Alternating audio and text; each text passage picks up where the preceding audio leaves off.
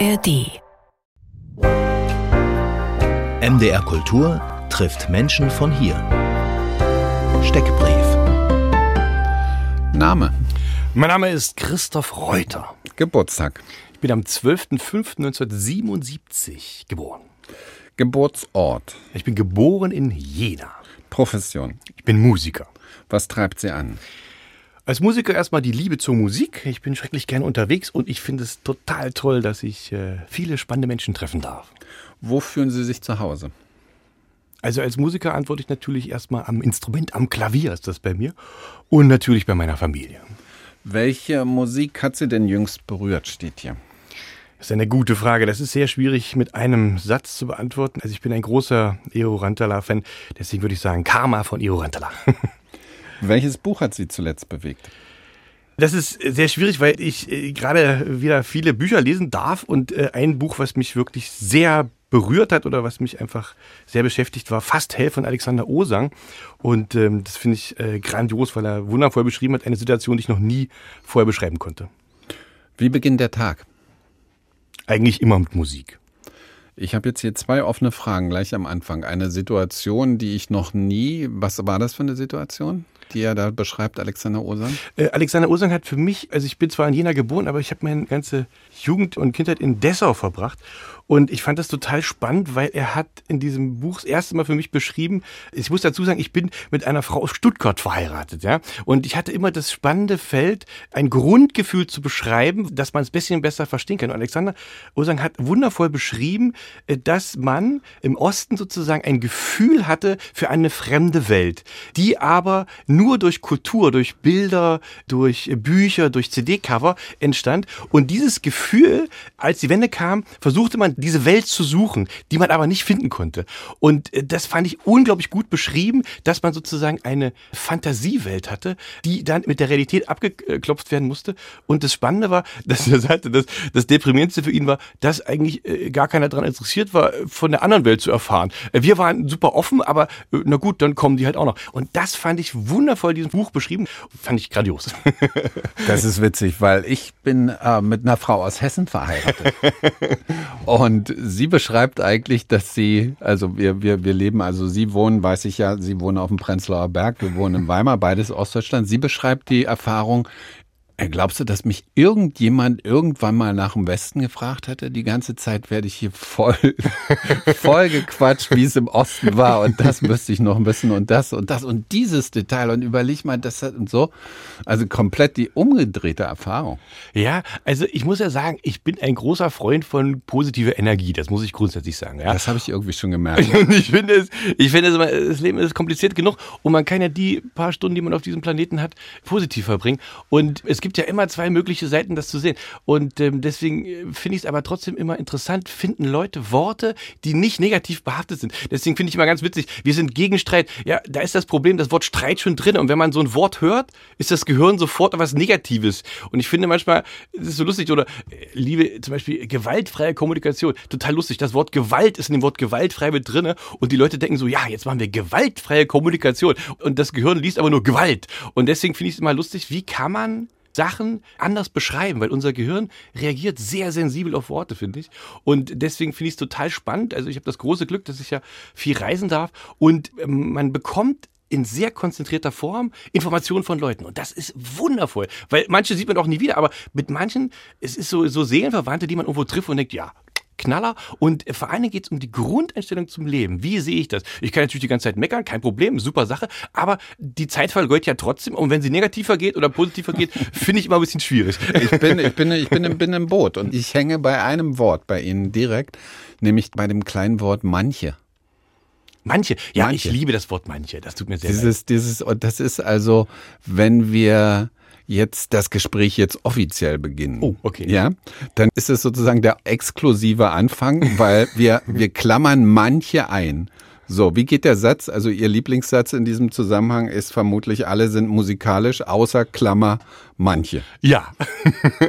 Und ich stehe hier und habe jetzt so einen Anfall von frühkindlicher Panik. Manche bin ich auch mit bei manche. Nein, äh, das Schöne ist ja äh, wiederum eine große Freude liegt darin äh, zu schauen, äh, was da die Wissenschaft dazu sagt. Und man muss dazu wissen, wirklich Amusi ist unglaublich selten. Wie ist der Begriff Amusik? Ja, also man kann es auch anders aussprechen, aber vom Prinzip her, es gibt musikalisch und amusikalisch. Ah, ja, Leute. okay. Mhm. Und äh, die offizielle Definition ist äh, sehr positiv für alle, die auch am Radio gerade sind. Äh, wenn man zwei Töne hört, ich spiele mal hier auf meinem, ich habe ein kleines Keyboard mitgenommen, ein Reisekeyboard mit im, im Studio. Wenn Sie gerade zwei Töne gehört haben, meine Damen und Herren, ich spiele es nochmal.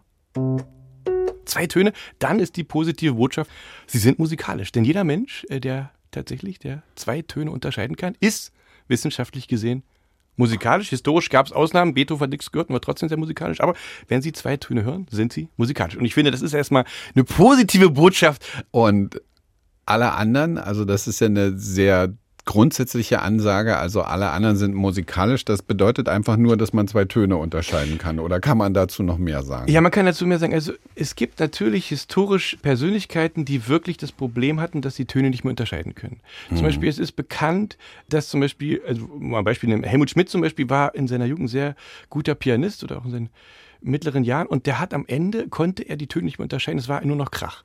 Und äh, das ist natürlich das größte Drama, was einem Musiker passieren kann, dass er die Töne nicht mehr unterscheiden kann und dass man sozusagen nur noch Lärm vernimmt. Und das ist bei einigen großen Persönlichkeiten der Welt mal so gewesen, aber es ist wirklich eine erstaunlich geringe Zahl. Und der Punkt ist ja der, dadurch, dass Sie am Radio sitzen und hören und Musik wahrnehmen, ist es ja so, dass Sie Ihr Gehirn konditionieren mit Musik. Und das heißt, äh, oftmals ist es auch so, wenn wir ein Lied nachsingen, singen wir interessanterweise genau in der Tonart, wie das Lied normalerweise gesungen wird. Und das heißt, man ist viel musikalischer, als man denkt. Und, und ich habe das mal am Anfang super spannend gefunden, habe dann ein Programm drüber gemacht, weil ich das total witzig fand, im Programm Leuten in Anführungszeichen zu beweisen, oh, ich bin nicht musikalisch. Das stimmt eigentlich nie. Außer sie haben das Pech, dass sie wirklich keine zwei Töne hören. Aber ansonsten sind wir eigentlich viel musikalischer. Wir, wir sind die erste Generation, die Musik hören kann, wann immer sie will. Früher musste man ins Konzert gehen, in die, also selber Musik machen oder in die Kirche oder so. Aber heute sind wir 24 Stunden umgeben von Musik und das macht uns viel musikalischer, als wir denken. Weil wir das auf dem Handy haben? Auf dem Handy überall. Ich Ja. meine, es ist unglaublich. Also, wie gesagt, und wir denken immer, wir, äh, Anführungszeichen, wir, wir hören jetzt nur Musik, aber für unser Gehirn ist das was Faszinierendes. Es ist mit allen Sinnen, das ist Musik, spricht alle Areale im Gehirn gleichzeitig an. Das ist eine wundervolle Sache, äh, die man eigentlich nicht genug machen kann. Und die, die zweite Überraschung in dem Zusammenhang sind die zwei Minuten. Die zwei Minuten. Mhm. Sie brauchen zwei Minuten, um Menschen das Klavierspielen beizubringen. da, dazu kommen wir später. Wieso? Wieso? Also, meine Damen und Herren, ähm, Sie alle ahnen, dass es beim Klavierspielen nur darum geht, zum richtigen Zeitpunkt die richtige Taste zu drücken. Ja, mehr ist es nicht. Ja. Und äh, das Klavier hat den großen Vorteil, dass es nicht wie bei einer Geige, muss dann relativ lange suchen, bis man da einen Ton findet. Beim Klavier ist das Glück, wir können einen Ton drücken und der ist da. Ja. Und äh, wenn Sie jetzt mal zu Hause einen kleinen Spaß machen wollen, die nächsten 20 Sekunden, Sie nehmen ihre rechte Hand, ja, und sie spreizen den Daumen, den Zeigefinger, Mittelfinger so weit ab, dass fast der Daumen und der, der, der Mittelfinger, dass die fast gleich groß sind, ja. Dann haben sie eine sogenannte, ich nenne das, also eine ganz bestimmte Klavierhaltung, ja. Und wenn Sie, falls Sie in der Umgebung ein Klavier haben sollten, äh, jetzt diese Hand, also mit dieser etwas unkomfortablen Stellung, auf ein Klavier legen und den obersten Ton, ja, der oberste Ton, wenn der ein C ist, dann erhalten Sie diesen Klang. Hören Sie mal. Und dieser Klang, meine Damen und Herren, der ist in der Popmusik höchst beliebt gewesen. Ich spiele Ihnen mal ein Lied vor, was Sie alle kennen.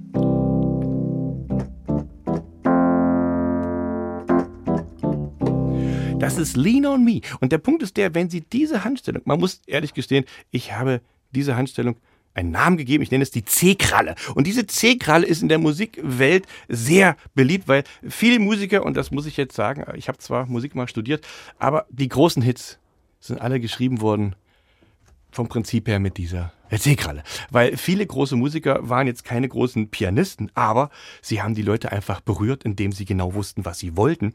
Und das ist das große Drama. Man übt äh, jahrelang Tonleiter, dann kommt einer und spielt drei Akkorde und die Leute rasten komplett aus. Das sind Sachen, mit denen man als Musiker erstmal umgehen lernen muss. Aber diese C-Kralle, wenn Sie es mal am Klavier probieren, oberste Ton ein C, dann können Sie sehr viele Stücke mit dieser C-Kralle spielen. Und zack, sind Sie Pianist, Musiker, musikalisch und das Leben nimmt einen komplett anderen Lauf. Und diese C-Kralle und die, die, also die zwei Akkorde, ich, ich kann erzählen, als sie hier reinkamen, wir, das lief noch die, die Stunde davor und hier lief gerade Peter Fox to, äh, Toskana Fanboys, als sie hier das Keyboard einge, eingerichtet haben. Und es war ganz klar, dass sie gesagt haben, der hat's begriffen. ja, ja. Was ja. genau hat er begriffen? Also wir mal so, es gibt eine große Diskrepanz. Sagen wir mal so, bei der Musik wenn es um Gefühle geht, ja, ist jeder Mensch eine andere Meinung, was Gefühle hervorruft, ja. Und man kann natürlich auch Paganini auf der Geige spielen und das funktioniert für manche sicherlich auch, dass das funktioniert und die Leute sehr gefühlmäßig äh, da involviert sind. Aber ich glaube, grundsätzlich geht es darum, habe ich als Komponist oder als Musiker eine ganz bestimmte Vorstellung, was sein soll. Das kann aber sein, dass diese ganze Vorstellung nur aus zwei Akkorden besteht. Und die Leute, es geht nicht, also die Verknüpfung in der, in der äh, kommerziellen, also unter, sagen wir so, sagen, fangen wir anders an, in der Musikhochschulwelt, ja, ist die Verknüpfung von perfekter Technik, ausgereifte Tonsatzaufgaben, und toller Gehörbildung, verbunden mit dann bist du ein guter Musiker, wenn du das alles kannst. Du kannst das gesamte wohltemperierte Klavier von Bach spielen, dann bist du Musiker. Dann kommt aber so ein Popmusiker spielt zwei Akkorde. Die Leute liegen ihm zu Füßen, weil er genau ein Gefühl trifft. Und die ganzen Typen, die jetzt Bach auswendig gelernt haben, denken, ja, was, warum? Ich meine, ich habe doch, aber ich bin doch studiert und warum kann der mit zwei Akkorden das gleiche auslösen? Aber es geht meiner Sicht nach darum, schaffe ich es, ein Gefühl zu erzeugen und Leute mitzunehmen auf die Reise, in die ich gerne gehen möchte. Und da bin ich ein großer Fan auch natürlich von Peter Fox. Das ist keine Frage. Und mit diesem Geheimnis, dieses Gefühl zu erzeugen, damit beschäftigen Sie sich ja auf ganz, ganz unterschiedlichen Ebenen. Ich habe ja gesagt, Sie machen also so viele verschiedene Dinge, dass ich also die ganze Studio hier geguckt habe, wo wäre die Schublade, wo das hier reinpassen würde. Nun sind Sie aber jemand, der nicht nur zwei Akkorde spielt, sondern Sie schreiben ganze Oratorien, Sie haben drei Klavierkonzerte geschrieben, Sie, ein, ein Musical ist in letzter Zeit entstanden, eine Kinderoper, jetzt demnächst ist Odyssee-Oratorium. Steht das nicht im Widerspruch zu dem, was Sie gesagt haben, dass es doch eigentlich so einfach sein kann, die maximale emotionale Wirkung zu, zu erzeugen? Naja, da muss ich sagen, ich bin natürlich ein also ich brauche viel Abwechslungstyp, ja. Und es ist auch so, viele Ideen, die ich in meinem Leben haben durfte, sind entstanden, sagen wir mal so, zu Tageszeiten, wo der normaler Mensch gepflegt im Bett liegt und schläft.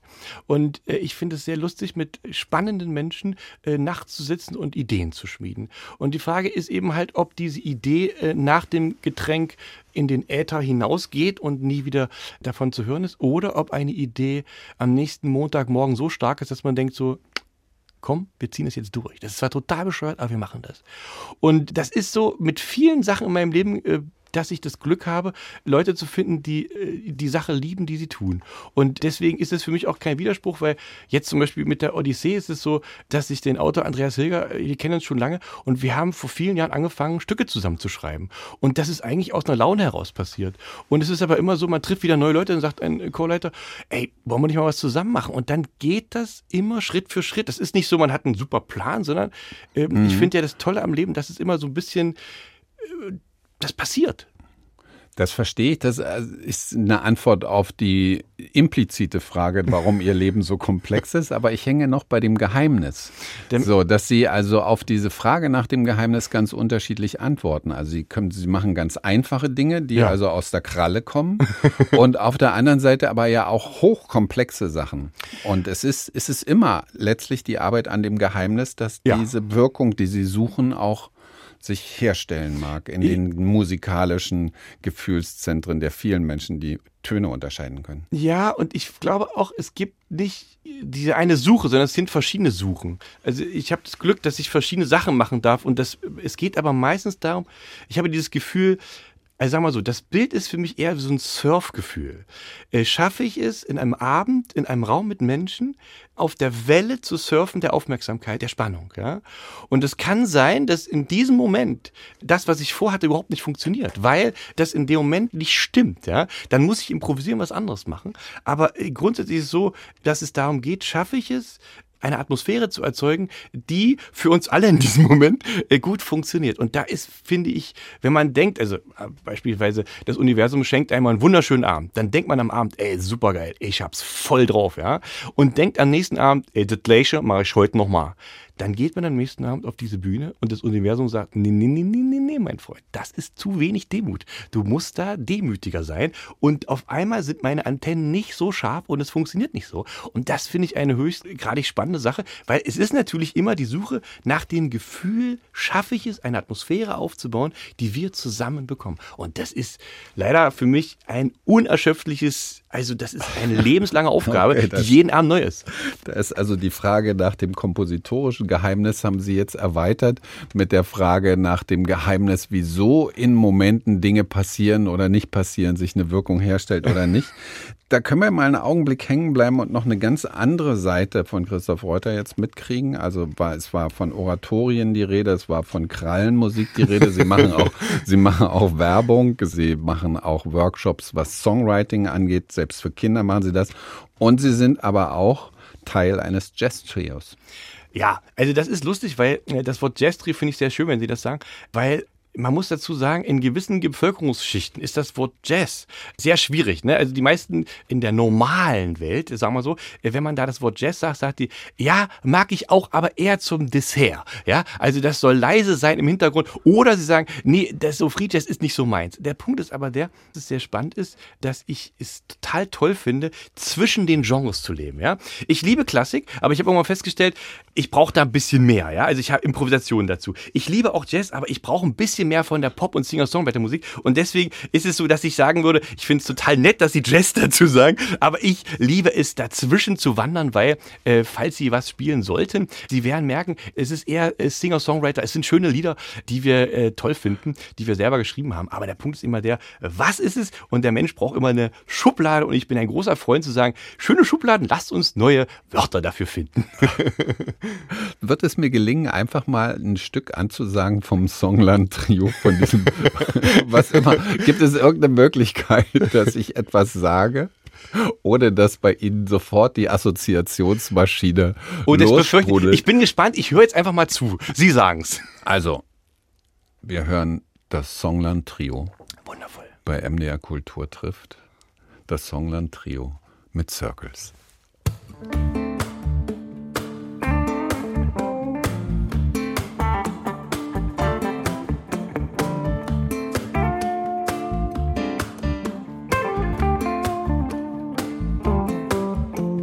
Just going round in circles. So endlessly it feels. We're just going round in circles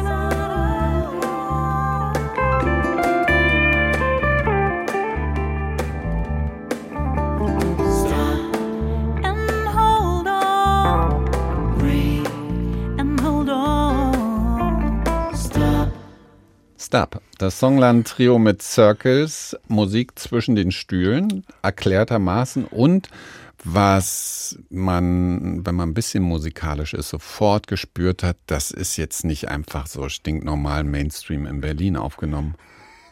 Nein. Da, wo alle aufnehmen können. da, wo alle aufnehmen können. Nein, also die Sache ist die, äh, wir haben das große Glück, dass hier in Sachsen-Anhalt in Tangerhütte, ja, ein wunderschöner kleiner Ort nördlich von Magdeburg, gibt es das äh, grandiose Waldhausstudio, wo wir seit oh, ich befürchte jetzt schon fast 25 Jahren äh, Musik aufnehmen. Und das ist ein Freund von uns, der eigentlich Bassist ist, mit uns äh, studiert hat damals und dann dachte, ey Mensch, hier, ich will auch gerne bei mir zu Hause was machen und hat ein wundervolles Studio, wo wir seit dieser Zeit unsere Musik aufnehmen. Und ich finde es ganz wichtig zu sagen, weil wenn man nämlich in der Großstadt im Studio ist, dann gehen immer alle, oh, 18 Uhr, ich muss nach Hause oder was. Und wenn man da in diesem Waldhausstudio ist, ist man weit weg von der Welt. Keiner kann weg. Und man hat eine ganz tolle Gemeinschaft. Und man hat so ein bisschen, das ist also muss ich vorstellen, das sind auch äh, Glaswände. Man guckt in den Wald raus, wenn man spielt. Und wir sind da schrecklich gerne. Und ähm, das ist ein Konglomerat aus allem. Also wundervoller Sound, toller Ort, grandioser Tonmeister. Und deswegen lieben wir das da in Sachsen-Anhalt auszunehmen und nicht in Berlin. und während Sie das erzählen, habe ich plötzlich das auch gehört mit dem Sachsen-Anhalt. so, dass es so ein paar Dinge gibt, so an, an Vokalfärbungen, wo man das Sachsen-Anhalt hört, weil wir hatten jetzt bisher, wissen wir von Ihnen nur, dass Sie in Jena geboren sind, aber die, die Stadt, in denen ganz viel für Sie passiert ist, nämlich Kindheit und Prägung und alles, ist ja Dessau. Ja, da ganz muss ich kurz einhaken. Ich muss ehrlich gestehen, ich habe nur 14 Tage meines Lebens in Jena verbracht. Das muss man dazu sagen, weil dann waren meine Eltern der Meinung, also sie wohnten schon in Dessau, aber es reicht es auch mit Jena. Jetzt fahren wir nach Dessau wieder zurück. Und deswegen steht zwar Jena drinne, aber ich habe eigentlich meine Genau, eigentlich ist es Dessau. Und das, das, das, das meine ich. Also Sachsen-Anhalt, das war eben, wenn man dann draufhört, wenn man es weiß, dann ist es auch zu hören gewesen, so schön, wie Sie Sachsen-Anhalt sagen können. also ich sage mal, ich komme aus einem Land, wo man der, die das sagen darf äh, der, die das Kind gemacht hat, ja, ist über alle sieben Berge. Und äh, das äh, ist immer sehr lustig, weil ich sage zum Beispiel nicht elf, ich sage elf, ja, und damit erkennt man sofort, Christoph Sachsen-Anhalt, ganz klar. Egal wie lange er in Berlin lebt oder wo auch immer. Genau, in, in Dessau groß geworden. Ja. Wie war das da? Haben Sie von frühester Kindheit an Ihren inneren Mozart gespürt oder wie sind Sie da zur, zum, wie ist das passiert mit Ihnen und der Musik? Also eigentlich ist es ganz klassisch gewesen. Also sag mal so, wenn man, wenn der Vater sagt, nee, komm, wir gehen auf den Fußballplatz und finden das toll, dann geht man auf den Fußballplatz. Und äh, bei uns war es aber so, dass ich das äh, in einer Familie groß geworden bin, wo Musik äh, eine sehr große Rolle gespielt hat. Mein Vater war äh, Hobbypianist und unser Kinderzimmer war direkt neben dem Wohnzimmer, wo er spielte. Und das fand ich grandios und dachte immer, ja, das, äh, das wäre mal eine schöne Sache. Und die haben auch relativ viel Hausmusik gemacht. Und der Punkt ist der, ich bin eigentlich groß geworden mit Klassik und fand das auch, solange ich nichts anderes kannte, total super. Und wollte dann unbedingt so spielen wie mein Papa. Und habe mich dann beworben der, damals musste man sich äh, bewerben in der Musikschule in Dessau und habe aber nachweislich, ich muss da sehr bockig gewesen sein, diese Aufnahmeprüfung nicht geschafft. Das Lustige ist aber, dass trotzdem meine Mutter angerufen wurde, warum sie sich nicht gemeldet hätte, weil da muss ein Fehler passiert sein. Irgendjemand muss einen falschen Zettel angekreuzt haben. Jedenfalls war ich, obwohl ich definitiv diese Prüfung nicht bestanden habe, bekam ich auf einmal diesen Platz als äh, Pianist. Was ist denn passiert bei der Prüfung? Das weiß ich nicht mehr ganz genau. Also mein Vater ist felsenfeste Überzeugung, er war dabei, ich war irgendwie fünf Jahre alt, dass ich da nichts mitgemacht hätte und eigentlich nichts gesagt hätte und da war ich... ich Kann man sich gar nicht vorstellen bei Ihnen, dass Sie nichts gesagt haben. und, jedenfalls, und dann war es aber so, dass klar war, dass irgendwie... Ähm, du musst ja jetzt dahin, du hast ja den Platz bekommen. Und dann waren alle etwas verwundert, aber dann habe ich das Glück gehabt, dass ich da eine Ausbildung an der Musikschule hatte. Und wie gesagt, mein Ziel war, spielen wie Papa, dann ist die Sache okay. Und ähm, dann habe ich aber von dem süßen Gut, ich habe in, also das weiß ich noch ganz genau, da muss ich so sieben oder acht gewesen sein, da habe ich in Dessau Süd, wo ich ursprünglich herkomme, habe ich das erste Mal in meinem Leben eine, eine Band gehört. Und ein echtes Live-Schlagzeug, da war so um mich geschehen, wo ich dachte so, das andere ist schön, aber das, ist viel spannender. Und ich habe zwar dann ganz normale Ausbildung als äh, klassischer Pianist gemacht, aber das ist so wie wenn man einmal das Paradies gesehen hat, als wo man, da man kann ja intrinsische Motivation kann man schwer erklären. Ne? Man ist irgendwie so, was ist das? Und äh, da war es um mich geschehen und ich finde das ganz toll, diese äh, Musikwelt sozusagen durch das Elternhaus bekommen zu haben. Und Sie haben Dessau Süd jetzt eben so bedeutungsvoll ausgesprochen. Also für alle, die Dessau Süd nicht kennen, Ja, was ist, also Süd. sind jetzt nicht die Meisterhäuser vom Bauhaus, wo Sie groß sehr geworden gut, sind. das wäre natürlich schön, ne? so in so einem Schloss, genau. Nein, also ich, äh, man muss dazu sagen, Dessau hat ja, äh, wie sagt man da, Kurt Weil ging mit 18 weg und kam nie wieder, ja. Aber Dessau hat, wenn man da äh, groß geworden ist, das geht ja eigentlich meistens darum, äh, trifft man Leute, mit denen man sich sehr wohl fühlt. Und ich habe das große Glück gehabt, dass ich bisher in meinem Leben sehr beschenkt worden war mit spannenden Leuten. Und also ich weiß auch noch, als wir angefangen hatten in Dessau äh, Konzerte zu spielen, sagt man auch, du in Dessau, für so eine Musik interessiert sich ja keiner. Brauchst du keine Angst haben, das passiert, das klappt nicht. Und ich dachte immer so, Moment, bin, was für eine Musik? naja, also generell Musik zwischen den Stühlen. Ne? Also, wo man, also, wenn man halt so ein, seine eigenen Songs schreibt und Sachen macht. Und das Lustige ist aber immer, Ratschläge sind gut gemeint, aber halt auch manchmal Schläge. Und äh, der Punkt ist der, äh, wenn man diese intrinsische Motivation hat, es trotzdem zu tun, äh, sollte man sich davon nicht abhalten lassen. Ja? Und deswegen bin ich ein großer Freund darum, es zu probieren. Und das Interessante ist, dass es meistens, wenn man es selber dran glaubt, glauben irgendwann andere Leute auch dran und dann geht es immer ein bisschen weiter. Und das finde ich total toll, dass man, ähm, wie sagt man, da eine Umgebung findet, die das dann unterstützt. Und deswegen bin ich sehr glücklich, in Dessau da meine Zeit verbracht zu haben. Weil ich, desto länger ich weg bin, desto wichtiger wird es in meinem Leben, dass ich eine Beziehung zu dieser Stadt habe und sehr glücklich bin, dass ich da so viele tolle Projekte machen darf. Ja, und ja auch immer wieder nach Dessau zurückkommen. Ja. Also es gibt jetzt, also das, das Oratorium, was ich vorhin schon kurz erwähnt habe, wenn ich das hier auf dem Zettel richtig habe, dann hat das im September Odyssee von Andreas Hilger und Christoph Reuter hat in Dessau Premiere dann, also mindestens in der die Langversion dann Premiere. Und sie haben aber vor zehn Jahren da auch schon Kinderoper Oscar und die Groschenbande in Dessau mit Leitung Silke Waldstein dort am Theater. Also so diese Verbindung steht. Ja, die Verbindung immer wieder. steht. Das ist ein Immer Ort, wieder. wo sie immer wieder hinkommen. Ja, und ich bin da sehr glücklich drüber, weil äh, normalerweise ist man ja sozusagen als Musiker in seiner Heimat, das ist immer sehr schwierig, aber ich habe das Glück, dass es äh, eigentlich ganz schön ist, dass man da, ähm, weil viele Projekte, die ich bisher mache und dann auch auf Reisen gehe, äh, habe ich am Anfang in Dessau gemacht und dann bin ich mit den Projekten in andere Welten gezogen und ähm, weil es ist ja so, gute Kritik ist das Beste, was einem passieren kann. Also wenn man Projekte anfängt und dann danach, also ich liebe es, danach zusammenzusitzen und dann mit Leuten zu erzählen, wie fandet ihr, was findet ihr gut, schlecht. Und das finde ich total toll, dass man eben halt so eine, in Anführungszeichen, geschützte Atmosphäre hat, wo man Sachen ausprobieren darf und neue Sachen entwickeln kann. Und das ist ein großes Geschenk, weil dazu braucht man Leute, die kulturell interessiert sind und äh, weitblickig sind. Das ist herrlich. Und zu Hause sind sie jetzt aber tatsächlich in Berlin, Prenzlauer Berg.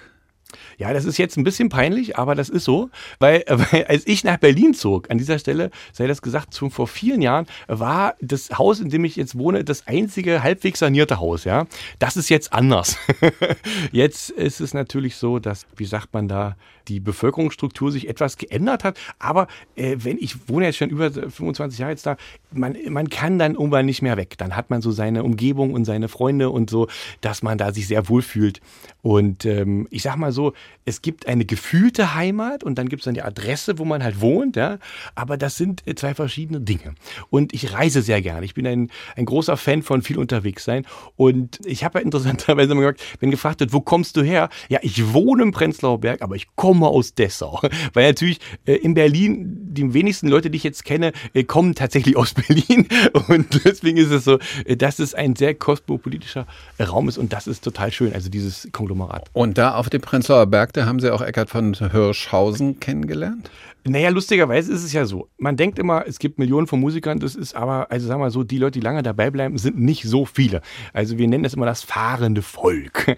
Und es war so, dass eines Tages mich ein äh, Kollege anrief, Mensch, kannst du mal kurz einspringen bei einer Show? Und ich so, klar, heute Abend habe ich nicht vor, ich komme hin.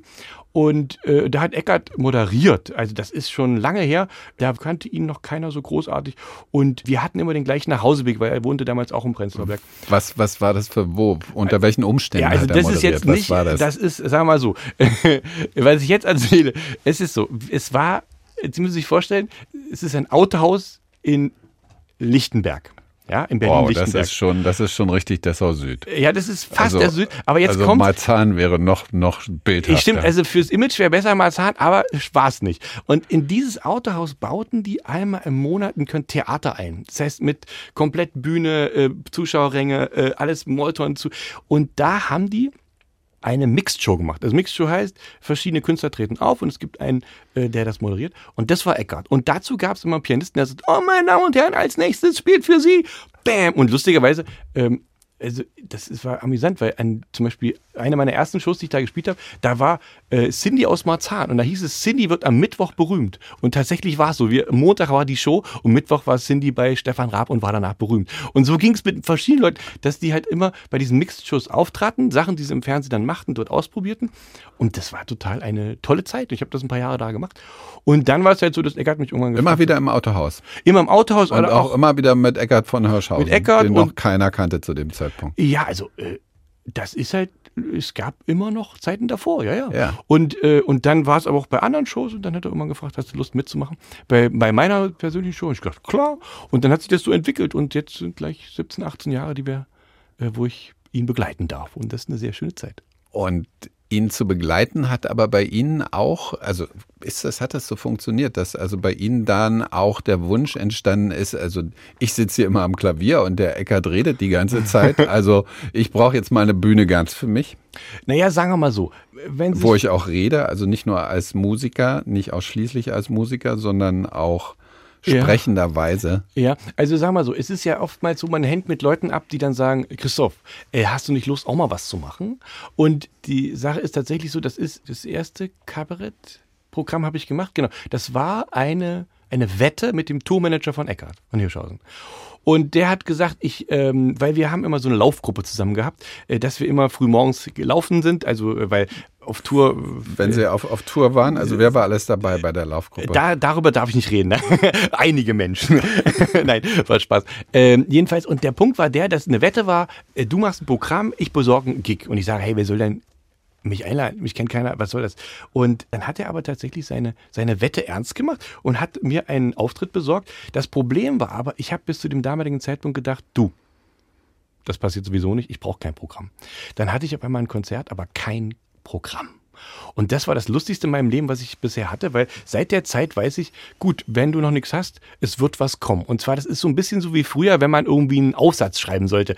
Bis zum Abend vorher, oh, naja, mal gucken, ob da mir was einfällt. Und dann geht's los.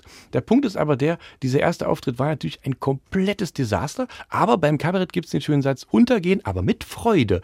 Und äh, deswegen finde ich das total schön, dass man an diesem Abend ahnte, okay, das war jetzt vielleicht noch nicht das Beste, was man machen könnte, aber es gibt am Horizont dieses kleine Licht, wo man denkt, das könnte lustig werden. Was, was haben Sie gemacht an diesem ersten Abend? Und auch wieder die Frage, unter welchen Umständen? Unter welchen Umständen? Wo, wo, wo war das? Also der erste, ich glaube, der erste Kabarett-Gig war in einem kleinen Ort bei Frankfurt am Main, der heißt Dreieich. Und da gab es einen Club, wo der äh, Kollege, der Tourmanager, ähm, da äh, auch ab und zu war und der hatte gesagt, Mensch, komm, die Christoph letzte ein. Und das war in Dreieich und da war es halt so, es waren Leute, die dachten, ja gut, mehr als ein schwieriger Abend kann es nicht werden. Wir laden den Kollegen ein, der darf mal was probieren. Und da muss ich sagen, in den letzten Jahren hat sich sehr viel geändert. Das, was ich ganz toll finde, ist, zum Beispiel in Berlin gibt es die sogenannte Scheinbar. Da darf man sieben Minuten machen, egal was man will. Man muss nicht sagen, was man macht. Man kommt dahin. 1930 sagt, um 8 Uhr will ich sieben Minuten machen. Und das machen verschiedene Leute. Man kann Sachen ausprobieren. Das gab es früher noch nicht so doll, aber jetzt ist das immer mehr und das ist fantastisch, weil man kann am Abend, sagen wir mal, 20 Leute sehen, wovon vielleicht 10 das war nicht doll, aber der Punkt war der, man ahnt Dinge und das ist herrlich. Man kann von allen Dingen was lernen. Das finde ich toll. Songland Trio. Oh ja. Ich würde gerne noch einen Song spielen. Das finde ich super, weil ich möchte. Nehmen wir, nehmen wir Mondnacht? Ja, also das, das würde mir sehr gefallen. Wissen Sie warum? Weil erstens, äh, wir sind bei MDR Kultur. Und ich finde Name-Dropping manchmal ganz gut. Wir spielen jetzt einen Text, wir singen einen Text von Josef von Eichendorff. Jetzt geht ein Raunen durch das Radio. Nun, Sie müssen dazu wissen, Sie kennen alle die Mondnacht, natürlich berühmte Besetzung von Franz Schubert.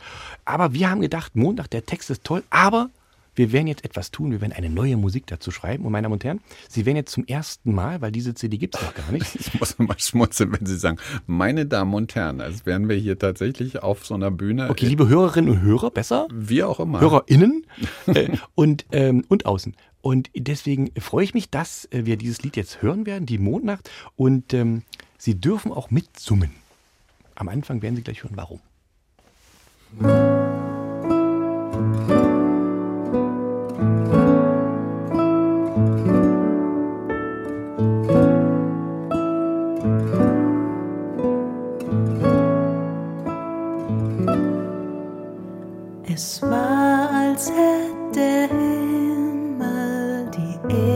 Mutter still geküsst, dass sie im Blütenschild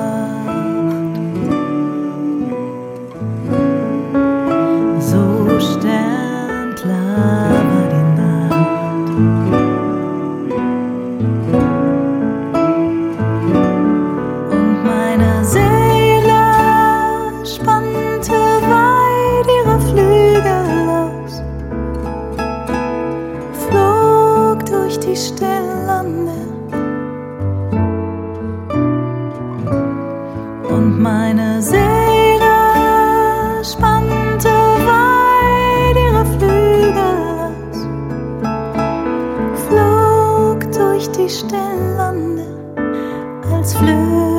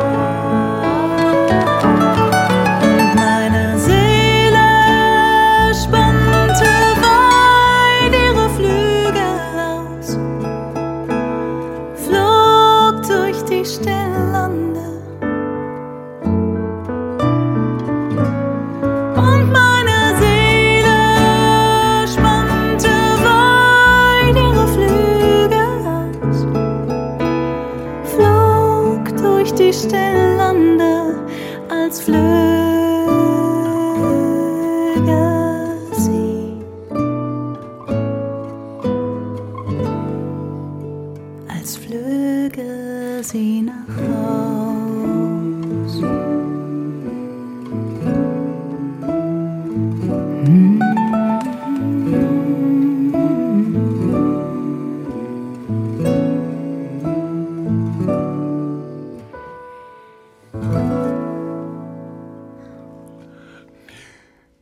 Wer summt da? Ich habe nur einen kleinen Spaß gemacht. Ich habe gesagt, da hören Sie die Seele, wie sie summt. Sarah Lippert, Christoph Reuter und Stefan Bormann sind das Songland Trio und das Songland Trio ist auch noch, also sie sind noch unter sozusagen nur auf der Durchreise bei uns hier noch unterwegs nach Wernigerode bei den Schlossfestspielen, die eröffnen sie zusammen mit dem Philharmonischen Kammerorchester und dem Songland Trio. Genau, absolut perfekt. Wir haben geprobt den ganzen Tag und wir werden spielen. Allerdings sieht es gerade wettermäßig nicht so aus, dass wir im Schloss spielen, sondern eher im fürstlichen Marstall. Aber wir freuen uns sehr, dass wir die Schlossfestspiele eröffnen dürfen. Und was werden sie da spielen? Also wir haben ein Programm, das heißt These Are the Days und das werden wir dort mit, ähm, also ich habe seit vielen Jahren das große Glück, dass ich für Orchester auch schreiben darf und habe Arrangements geschrieben für das Sinfonieorchester und wir haben noch das Glück, dass Cherry Gehring, Sänger, noch mit dabei ist aus Stuttgart und wir werden zu, also Vierer Band und das Kammerorchester werden wir unsere, unser neues Programm vorstellen, was dort zum zweiten Mal erklingt. Wie geht Schreiben eigentlich? Weil ich sehe jetzt hier das Keyboard und das Keyboard ist ja erstmal, Sie haben auch diesen Griff gezeigt, also das Keyboard hat was mit Tasten zu tun und aber wie geht bei Ihnen dann Schreiben? Wie geht Schreiben? Eigentlich, also es gibt verschiedenste Möglichkeiten. Also. Sie tasten sich ja eigentlich ran. Ja, da, da, wundervolles Wortspiel. Also ja, also sagen wir so, ähm, ich finde, einmal ist es sehr schön, das zu beschreiben, Improvisation ist wie Sprechen. Ja, also wir haben die Sie Wörter. können es auch ruhig nebenher andeuten. Ich spiele ich spiel gleich was vor. Äh, Aber ich meine nur, wie es schreiben oder komponieren oder improvisieren. Wenn wir sprechen, haben wir ja auch unsere Wörter, wir haben unsere Grammatik und wir setzen die zusammen, wie es uns in dem Moment logisch erscheint. Die wenigsten überlegen sich am Abend vorher, was sie morgen alles sagen wollen. Und der Punkt ist der, beim Klavierspielen oder beim Improvisieren, beim Komponieren, ist es eigentlich das Gleiche. Ich kann eine Methode mal kurz vorstellen, äh, die sehr einfach ist, die Sie auch zu Hause nachmachen können. Sie nehmen eine ganz normale Tonleiter, zum Beispiel, sagen Sie mal eine Tonart. C-Dur super, genau. Äh, Das ist zum Beispiel die C-Dur-Tonleiter.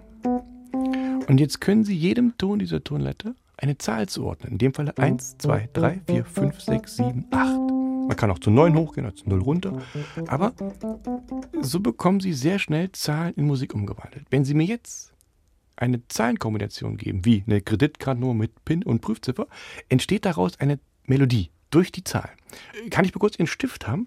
Sagen Sie mal kurz eine Zahlenkombination, irgendeine. 33, 21. 33, 21. So. Wenn jetzt 33, 21, also 1, 2, 3, 3, 3, dann kommt eine 2 und eine 1. Also. So, jetzt hatten wir schon mal grundsätzlich eine kleine Melodie. So, jetzt gibt es zwei Möglichkeiten. Sagen Sie, ob Sie ein langsames oder ein schnelles Stück hören wollen. Ein schnelles Stück. Langsam ist super. Und dann zum Beispiel nehmen Sie einen Akkord, spielen dazu.